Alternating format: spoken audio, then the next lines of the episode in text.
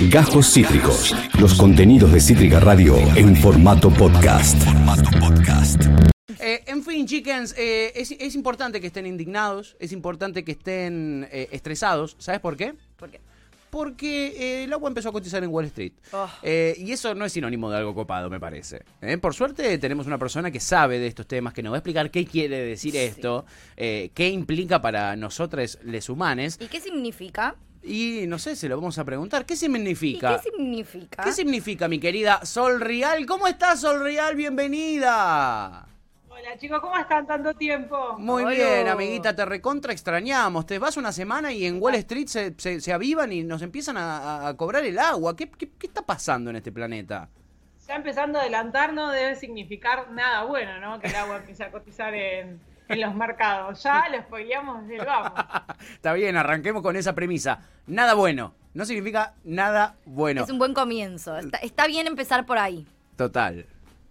Y vamos a sentar posición de una. Lo que yo siempre trato es de explicar los fenómenos, ¿no? Que ver qué hay detrás y demás, pero para Sí. sentar posición y no es absolutamente nada bueno que el agua cotice en bolsa. Te Pero sor- bueno, si quieren ya arrancamos a, a entender un poquito este fenómeno de qué se trata. Por favor. Dale. Para hacerlo un poco más didáctico, me autohice preguntas y me las respondí, que podemos ir charlándolo en el medio, pero porque se habla mucho, ¿viste? Los titulares por todo lado, el agua cotiza en bolsa, qué mal, bueno, pero ¿qué significa? ¿Hacia dónde vamos? Así que bueno, empecemos. Mm. ¿Qué es lo que sucedió? Es lo primero que me pregunté. ¿Qué es esto de que cotiza el agua en bolsa? Bueno, hay un índice, el índice Nasdaq, lo deben conocer, uno Sí. de los principales índices que cotizan en Wall Street. Si siguen las notas de mercado van a ver que es uno de los que más se nombra, pero hay como subíndices, ¿no? Hay un índice que es Nasdaq Bell California Water Index, todo esto en inglés, espero haberlo pronunciado bien, que se lanzó en octubre del 2018, así que este tema no es nuevo. Lo que sí pasó ahora y que por eso los titulares están hablando de este tema es que el 7 de diciembre empezó a cotizar oficialmente contratos futuros de agua basado en el índice de la Bolsa de Valores de Nueva York. O sea, Sí. esa es la novedad, los Ajá. contratos a futuro. Bien. La primera pregunta que nos surge a todos, y no los que saben de finanzas, sino todas las personas en general, es ¿por qué empezó a cotizar el agua en los mercados? ¿Por qué ahora? ¿Qué tiene que ver? Bueno, tiene que ver con una no buena noticia, para nada, totalmente desastrosa, es que los expertos aseguran que pronto entraremos en un punto irreversible que podría llegar a tornar a la Tierra inhabitable, ¿no? Y estamos hablando para Claro. final de este siglo. Así que la idea de que por qué eh, este recurso natural empieza a cotizar no es para nada buena. Mm. Pero yo me voy a centrar en la parte de finanzas, porque es la parte que sé, la parte ambiental es como un poco más complicada. Sí. Claro. Así que es, ¿cuál es el objetivo de estos futuros de commodities? ¿Qué son los futuros de commodities? ¿no? ¿Qué, qué significa este contrato que va a suceder en el agua?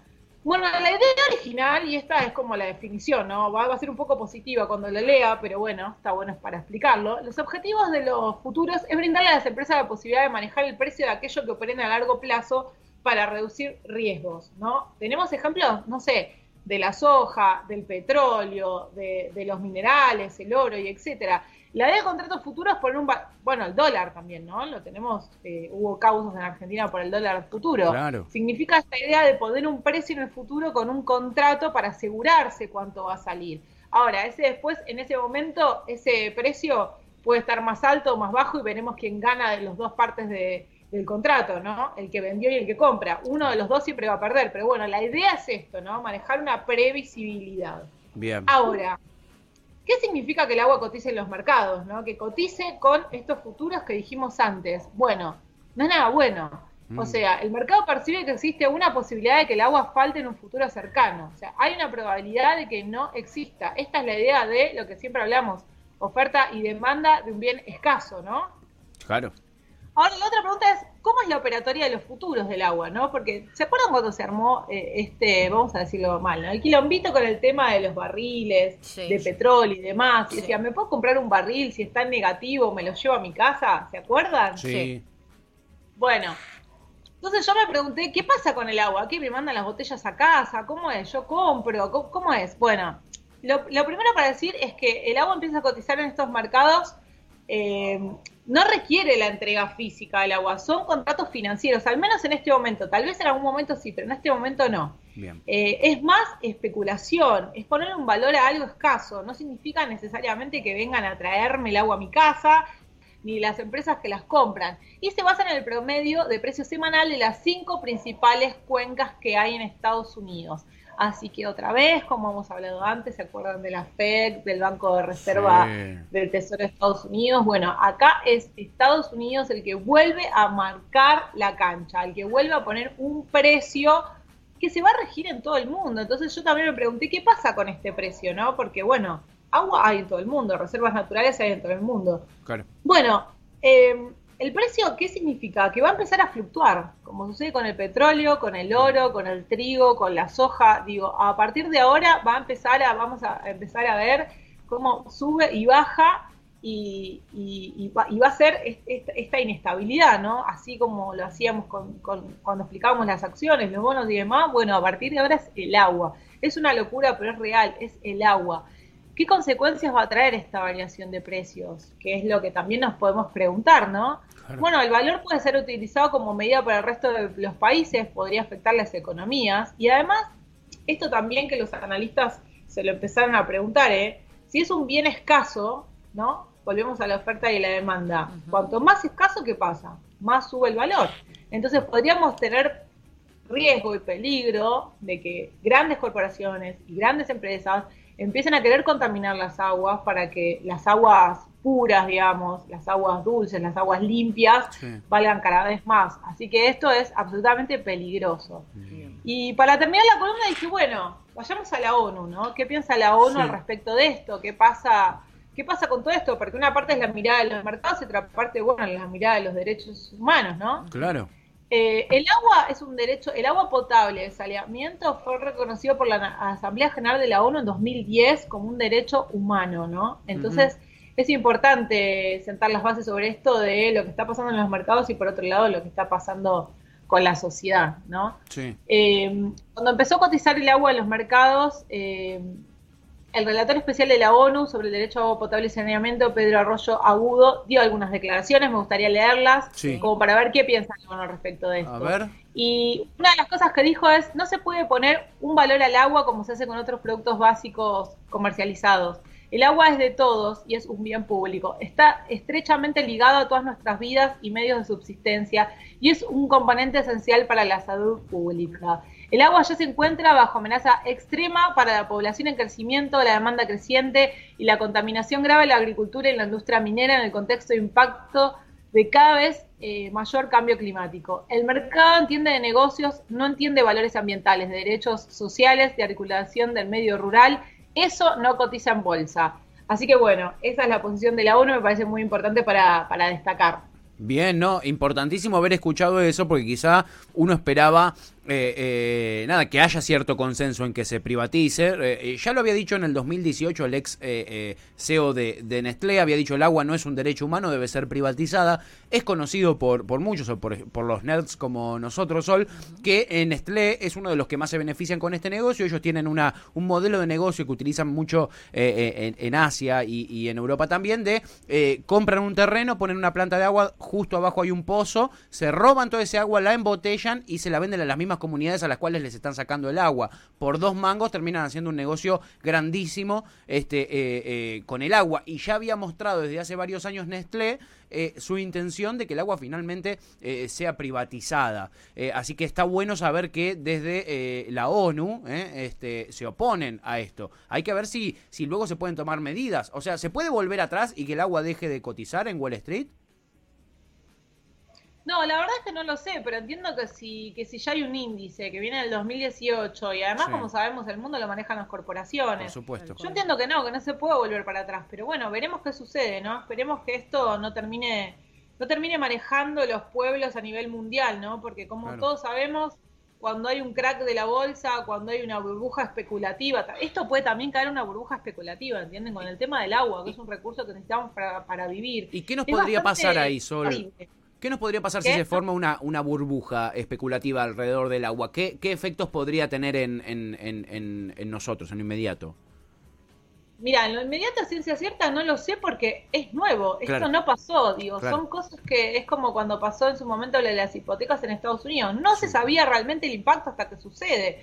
Digo, y esto lo vemos viendo, ¿no? Esta idea empieza a trabajar desde el 2018, llega ahora, empieza a cotizar en bolsa. Lo que sí puedo decir es que es como, como lo que siempre decimos, en Estados Unidos se marca una línea y siempre termina pagando los, los platos rotos los países tercermundistas, ¿no? Los que tienen menos poder de decisión, los que terminan sus economías atadas por decisiones del, del norte. Así que no, no sé si sería algo bueno, por, por ejemplo, para nosotros o para Latinoamérica. Claramente no. Total, totalmente. Eh, la verdad es que es, es, es, insólito. Y justo uno de nuestros oyentes, Juanizo, nos dice, qué insólito, ¿no? ¿Cómo, cómo pasamos a hablar de, de finanzas personales al, a, al agua? Es que así de, así de insólito es para el todos. Mundo. Es el mundo. Así está el mundo, Es ¿no? tremendo. Es Creo tremendo. que es un claro reflejo de... Es que yo siempre digo, no, nosotros tenemos columnas donde, donde más hablamos de, de nuestra economía doméstica, nuestras Exacto. decisiones. Tenemos eh, columnas donde hablamos más de economía y también tenemos columnas donde hablamos de finanzas. Porque Sí. para saber manejarnos en, en la vida necesitamos, yo siempre digo, la información es poder. Y saber cómo son las cosas es importante. Total. Aunque sea esto, no nos va a modificar las finanzas personales. O sí, no O lo sí. sabemos. Claro. Pero es importante ver qué está pasando en el mundo, ¿no? ¿Qué está, qué está pasando? Y en este lado, que es el que yo les puedo decir, qué está pasando en las finanzas. Después las Claro. consecuencias tal vez son más a nivel social. Claro, y las iremos viendo a medida de que transcurran, porque como bien decías vos, Sol, esto es inédito, esto, esto no, no sucedió. Si hemos visto cómo comenzaban a eh, eh, cotizar en bolsa otros recursos eh, eh, y, y hemos visto lo que ha sucedido, pero con respecto al agua no tenemos ni idea para dónde va a disparar esto y cuáles van a ser sus efectos en lo inmediato, en lo concreto. Tendremos que estar eh, observando para poder hacer un, un diagnóstico más preciso, pero ya de por sí, como nos dijo Sol, esto no significa absolutamente nada bueno eh, eh, para las sociedades mundiales, la verdad. No, eso, eso está, eso está garantizadísimo. Está clarísimo. Eh, Sol, como siempre, mucha repercusión. Siempre que, que haces tus, tus, tus columnas, se pica mucho, la gente se copa un montón y, y- y ya empiezan a, a- a manguear. Quizás para el año que viene, mi querida Sol, porque seguramente ya tenés pensado qué hacer en, en la última columna del año, que es la semana que viene. pero nos han pedido que recomiende. Hay mucha gente que se está interesando por, eh, ¿cómo se llama? Invertir. Invertir en bolsa. Eh, eh, y, No y- lo hagan. no, sobre todo Luis, oyente fiel, fanático, loco de esta, de esta columna, nos pide si vos podrías recomendarle alguna eh, aplicación ahí para, para, para invertir. Eh, sí, en realidad son brokers de bolsa. Sí. recomiendo, yo siempre les recomiendo las columnas que, mm, que se abran una cuenta, digamos. No te Claro. cobran nada, es como tener una cuenta en un banco. Sí. Eh, yo uso mucho Bull Market, así que si tengo, tengo gente conocida ahí y la verdad nunca tuve problemas ni nada, así que Bull Market es una buena opción. Muy bien, perfecto. Perfecto. Ahí tiene Luis que estaba como loco incendiando eh, eh, mi celular con sus eh, eh, pedidos. Ahí está, Perfecto. pedigüeño. Eh, Sol, Recomendaciones Sí. a la gente que no sabe invertir, que busque alguna... ¿Viste como cuando vos tenés el, el auto asegurado, que tenés el productor asesor de seguro? Sí. Bueno, también pasa lo mismo con, con o- o los oficiales de cuenta en el banco. Bueno, acá también puedes tener a una persona del, del broker que te recomiende o no algunas inversiones, así que yo siempre recomiendo que tomen el test de inversor para ver si son más conservadores a la hora de invertir o son más arriesgados. Eso va a depender del porcentaje de pérdida que puedan llegar a o de ganancia que puedan llegar a tener Sí. y que les recomiendan algunos activos. Yo si es la primera vez que van a invertir, Sí. fondo común de inversión, CDRs, que lo hemos hablado mucho, Sí. que son las acciones espejo de algunas compañías del exterior que suelen eh, estar más cubiertas de, de- de, bueno, la economía argentina, que a veces con el tema del dólar y con el tema de la inflación sufre muchos altos y bajos. Bueno, el Bitcoin, no sé si lo vieron las últimas noticias, ha superado máximos históricos. Se fue al carajo. Muchas veces no es momento de comprar, compren siempre cuando no sale en los titulares de los diarios, pero bueno, todas esas inversiones, si quieren y pueden, Eh, há- háganlo. Eh, claro, cuando, cuando salen los medios, cuando empieza a salir en los medios, lo mismo que pasó con las Levax, cuando ya es tan popular que hay notas todos los días en los días, es porque es el momento de recaudar de la gente que invirtió en el momento que había que invertir. Entonces, no te metas ahí porque es para darle plata a los que ya están- ahí, maravilla. Salí de ahí, maravilla.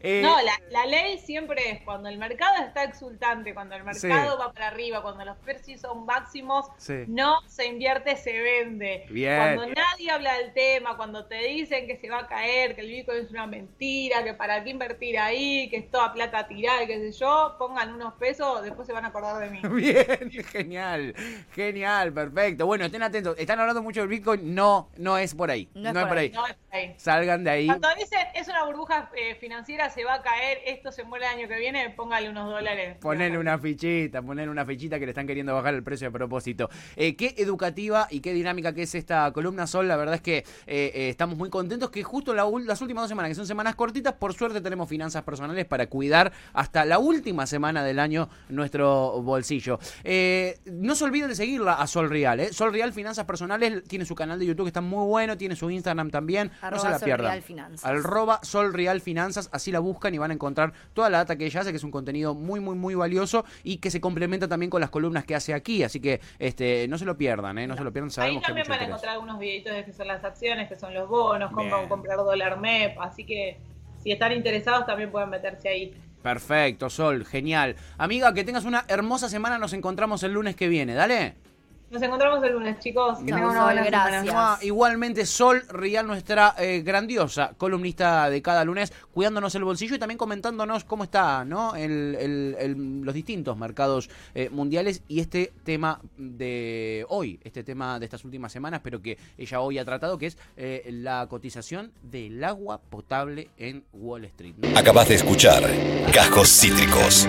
Encontrá los contenidos de Cítrica Radio en formato podcast en YouTube o en nuestra página web.